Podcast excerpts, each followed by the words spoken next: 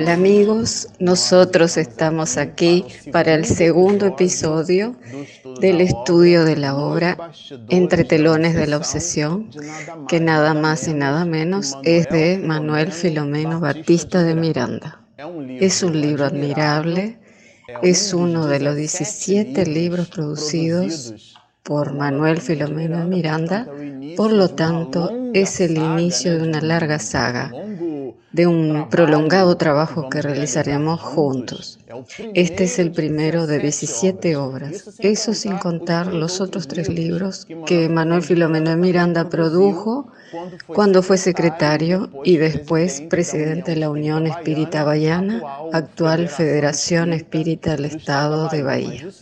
Pero eso sería un video solo para que nosotros hablemos de ese asunto. En realidad, solo daré unas pinceladas cuando lleguemos a ese tema para que ustedes entiendan la contextualización del propio Miranda en su vida encarnada dentro del ejercicio que realiza. Y además nos da varios insumos en relación al tema mediunidad, más específicamente las cuestiones relacionadas con la obsesión. Nosotros nos detuvimos aquí en el exordio y cuando terminamos nuestro trabajo y habíamos terminado aquí donde habla sobre el flagelo social. Ese flagelo es entonces entonces, en la traducción libre, sería una especie de actitud criminal de la sociedad, porque la mediunidad en realidad así se presenta. Pero vemos aquí, él menciona aquí que las grandes conquistas contemporáneas no fueron capaces de disipar la idea ni tampoco los cuidados que necesitamos tener con esa pandemia. Entonces, nosotros hicimos la siguiente acotación aquí en relación a esa información, que es una característica de la ciencia oficial ignorar esa pandemia llamada obsesión. Sin amor, nuestro conocimiento, aún el conocimiento de las verdades espirituales, produce orgullo, arrogancia y presunción. Nuestra respuesta inteligente puede humillar al otro y en realidad, de hecho, infla nuestro ego. ¿Qué nos gustaría decir con esto? Es que muchas veces el conocimiento, contrariamente, o mejor dicho, la acumulación de información con miras al conocimiento muchas veces tiende a alejarnos de las personas, por muy paradójico que pueda parecer. Nosotros buscamos el conocimiento en el sentido de iluminarnos y nos olvidamos de que nuestra verdadera tarea sobre la faz de la tierra es la ayuda mutua, es el ejercicio del bien y en verdad nosotros solo hacemos el bien cuando promovemos una actitud dirigida al prójimo.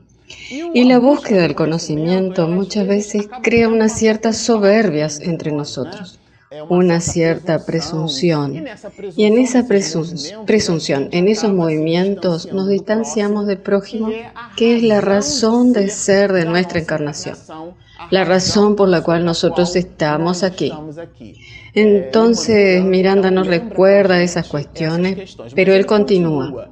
Él habla, por ejemplo, usando expresiones bien contundentes. Observen. Ignorada intencionalmente por la llamada ciencia oficial, prosigue recogiendo en sus redes diariamente verdaderas legiones de incautos. ¿Quiénes serían esos incautos? Esos incautos pueden ser traducidos como aquellas personas sin precaución esto es, una vida en el mundo sin precauciones. Pero Él va más allá y dice aquí que tendríamos así diariamente verdaderas legiones de incautos, pero Él habla también de actitudes truanescas. ¿Y lo que sería un truán? El truán es aquí una expresión que Miranda usa, que en principio nos puede parecer muy dura, pero es muy importante. Truán significa payaso es aquel que divierte. Es como si nosotros estuviéramos movilizándonos en el mundo sin entender nuestro significado en este planeta escuela. Significa que nosotros estamos en un verdadero juego, como un payaso, como si el planeta Tierra fuera un parque de diversiones y como si nosotros estuviéramos en él para divertirnos, para gozar, sin importarnos con las consecuencias con el día de mañana. Él menciona entonces que ese sustantivo derivado de truán es el payaso que divierte a las personas y dice más, los cuales padecen irreversiblemente hasta la lamentable desencarnación. ¿Por qué es lamentable esa desencarnación? Porque realmente ella es un proceso. Esa lamentación está alrededor del hecho de que nosotros percibiremos que somos espíritus inmortales. Entonces, frente a los procesos reencarnatorios, él tiene un comienzo, pero existe el regreso de la criatura. Esto es un final, que es el retorno de la criatura a la verdadera patria, que es la patria espiritual. Es como si Dios nos entregara varios talentos y nosotros tuviéramos la obligación y la metáfora ni es mía, ella pertenece a Jesús. Nosotros recibimos de Dios varios talentos y necesitamos ir por la faz de la tierra multiplicando esos talentos. De manera que cuando llegamos al mundo espiritual, nosotros devolvemos al Señor de la viña, al gobernador de todo el universo, que es Dios a través de sus leyes. Nosotros devolvemos al Señor esas monedas, esos talentos multiplicados. Pero si funcionamos como un truán, si nos comportamos como alguien que busca la tierra para gozar y divertirse en realidad, buscamos y acumulamos a nuestro regreso al mundo espiritual, la verdadera patria, una serie de decepciones con nosotros mismos. Es aquel estado de lamentación de la propia criatura, porque ella percibe que recibió aquel talento y enterró en la tierra y por lo tanto no lo multiplicó. Y es exactamente eso que Miranda nos habla. Pero él establece algo más allá. Por ejemplo, que varias disciplinas y doctrinas resultantes de la psicología experimental, que tiene como objetivo el estudio del propio comportamiento humano, eh, ninguna de esas ciencias, cita Miranda, hasta ahora fue capaz de profundizar en los asuntos del alma buscando así una especie de subterfugios para explicaciones que son explicaciones muy obvias, que es en realidad la sobrevivencia del alma a la separación molecular. Entonces él cita aquí, por ejemplo, Aquí lo que considero que vale la pena que hagamos un cierto highlight, un cierto spotlight, colocando luces para que nosotros conversemos sobre ese varón que yo trataré de pronunciar correctamente. Von Gondestube. Varón Von Gondestube. Pero creo que ese es el nombre del varón. Ese varón, él es muy importante en la historia del espiritismo porque en realidad él fue un medium que produjo efectos que llamamos neumatógrafos. ¿Qué significa eso? El medio neumatógrafo es aquel que produce la escritura directa. Era muy interesante porque él, ese varón, él tomó un pedazo de papel y lo colocó con un lápiz dentro de un cajón imaginándose que sus espíritus utilizarían ese lápiz dentro del cajón y escribirían. Y él hizo eso a lo largo de muchos días. Él hizo por más de 10 días y de repente él se dio cuenta. Él tuvo una percepción cuando él abrió el cajón.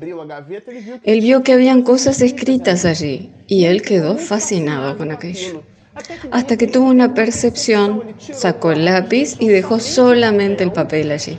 Y entonces después percibió que en ese papel los espíritus hacían la escritura directa en el papel. Ese medium, él fue estudiado Gabriel Delan, como nosotros vamos a observar aquí, yo hice unas anotaciones en el libro El fenómeno espírita. Nosotros lo observaremos a Delan hablando bastante sobre esas cuestiones y el propio Allan Kardec en el libro Los Medium, capítulo 8 de la segunda parte. A propósito, aquí una observación. No existe capítulo 8 en la primera parte porque en el libro Los Mediums tiene solo cuatro capítulos entonces, en realidad solo puede ser en la segunda parte.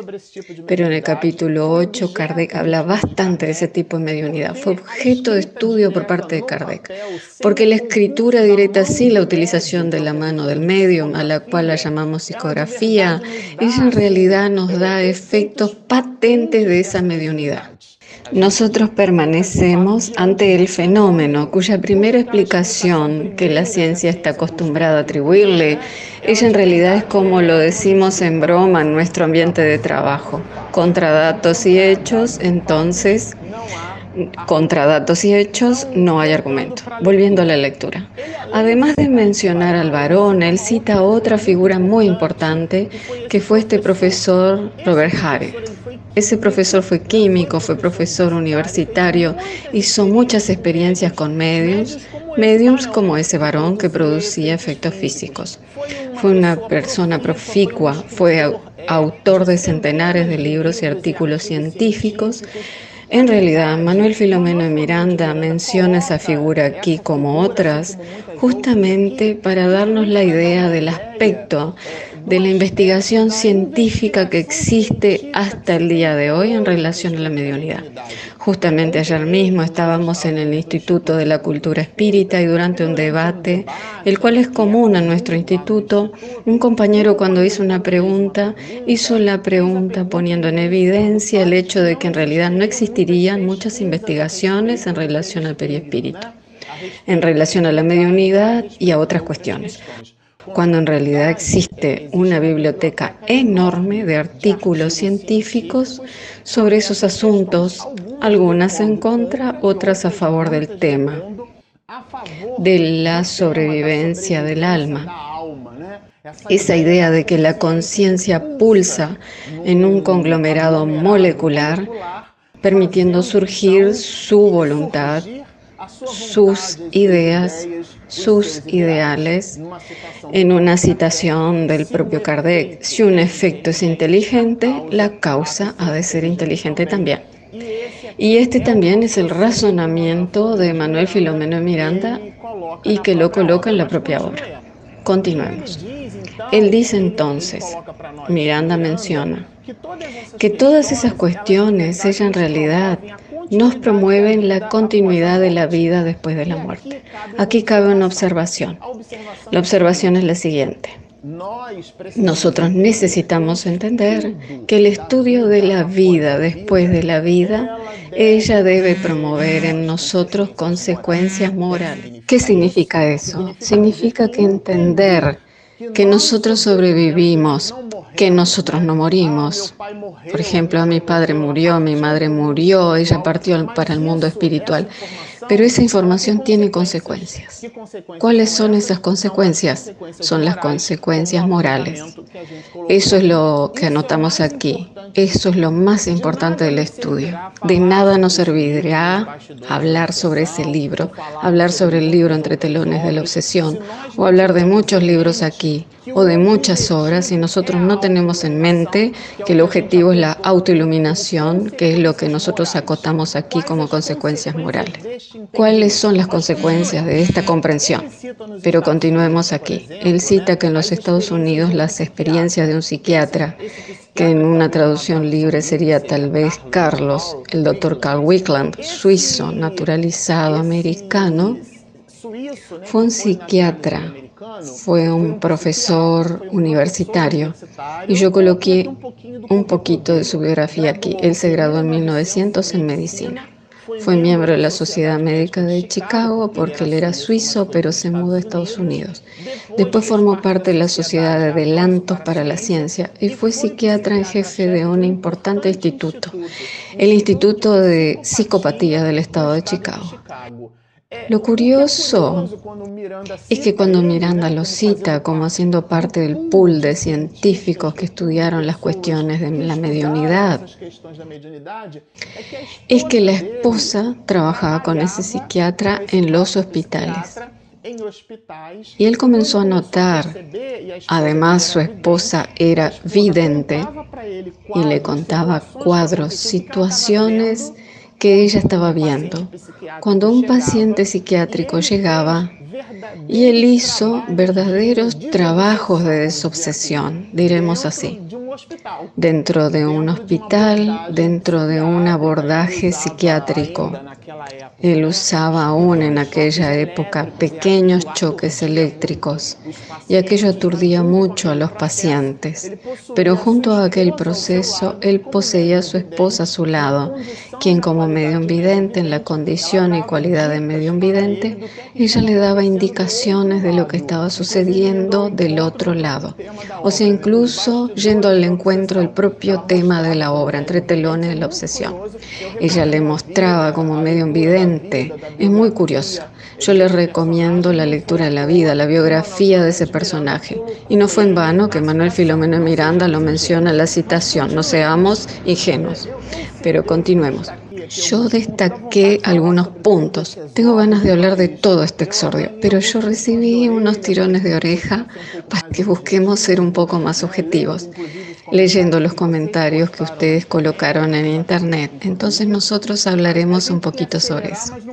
Nosotros queremos acelerar, pero no mucho para no perder el sabor del viaje. Porque si no tomamos el auto, lo ponemos en marcha en una velocidad tan grande que la belleza del paisaje se pierde, en realidad no es lo que pretendemos nosotros. Entonces, haciendo un buen italiano, mezzo a mezzo, medio a medio, buscaremos no correr tanto, pero al mismo tiempo traerles contribuciones que nosotros las consideramos significativas. Seguimos. Otro punto que nosotros consideramos importante mencionarlo es que cita Miranda que a partir de la publicación del libro de los medios en enero de 1861, es que en realidad la humanidad ganó un cuerpo. Nos gusta decir así que Allan Kardec dignificó la mediunidad, porque antes del espiritismo ya existía mediunidad. Tal es así que en el Antiguo Testamento encontraremos una exhortación de Moisés prohibiendo la comunicación con los muertos, porque ella se daba de una forma rara y poco regulada. Entonces el punto aquí es que nadie prohíbe lo que no existe. Entonces debido a que existe la mediunidad, la manifestación, ¿qué eran esas curas espirituales? Eran manifestaciones de lo alto, eso que hoy llamamos manifestaciones mediúnicas. Por una cosa o por otra, ella siempre existió en la historia de la humanidad y Miranda apuntó a eso. Y él menciona aquí, por ejemplo, este capítulo de los problemas psíquicos, la obsesión. ¿Qué cosa es lo que él designa como obsesión?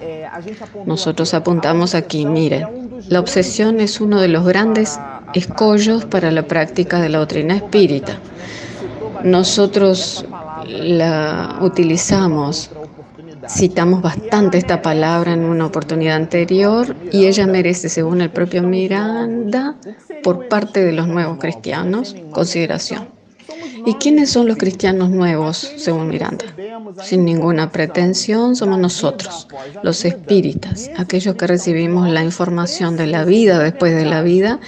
Y entonces esos nuevos cristianos necesitan verdaderamente tomar su conocimiento de consecuencias morales que lo mencionamos antes y colocarlo como plomada, medidor de la productividad. Entonces él cita aquí, este capítulo de los problemas psíquicos, tales como la obsesión, ha merecido de los nuevos cristianos el más acendrado interés. Pero él nos menciona algo que yo decidí subrayar cuando dice así, señal de los tiempos a la cual se refieren las escrituras evangélicas, preanuncia ese dolor generalizado, la era del espíritu inmortal.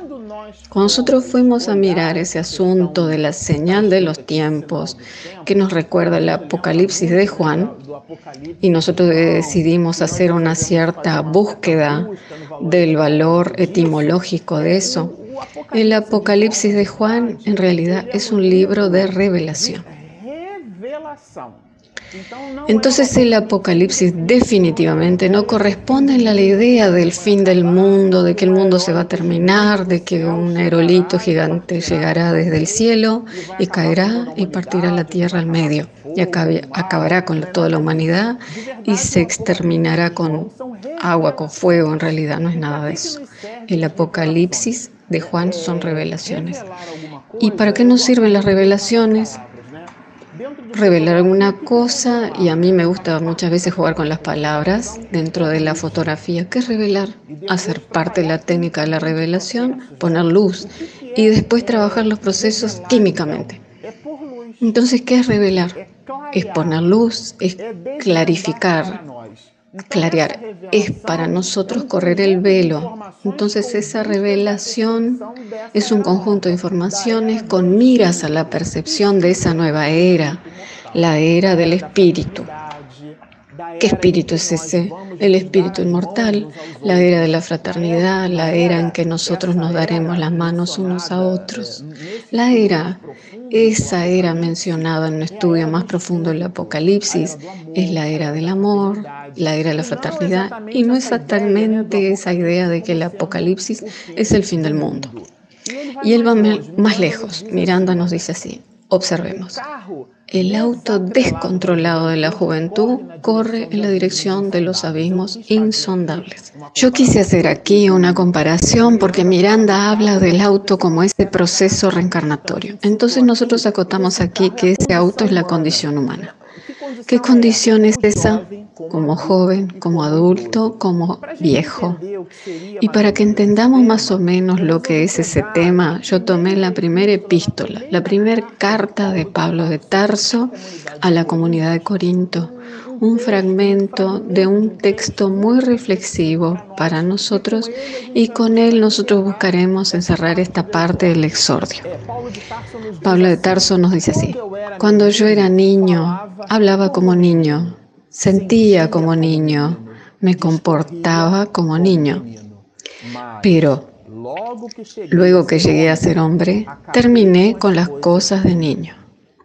¿Y qué significaría ese hombre dentro de ese análisis metafórico? Es cuando nosotros abandonamos las cuestiones primeras, nuestra infantilidad espiritual, como eh, es mencionamos al inicio del texto, es cuando no nos comportamos más de forma tronesca. Significa esto que entendemos que la Tierra no es más un parque de diversiones, sino una escuela, un taller de trabajo. Nosotros por aquí encerramos este pequeño trecho del exordio. En el próximo episodio lo concluiremos. Dejemos aquí nuestro abrazo, nuestro cariño a todos ustedes. Brindamos nuestra gratitud por el feedback que nos están dando. Permanezcas con nosotros. Escriban sus comentarios. Hablen con sus amigos y sigan en paz.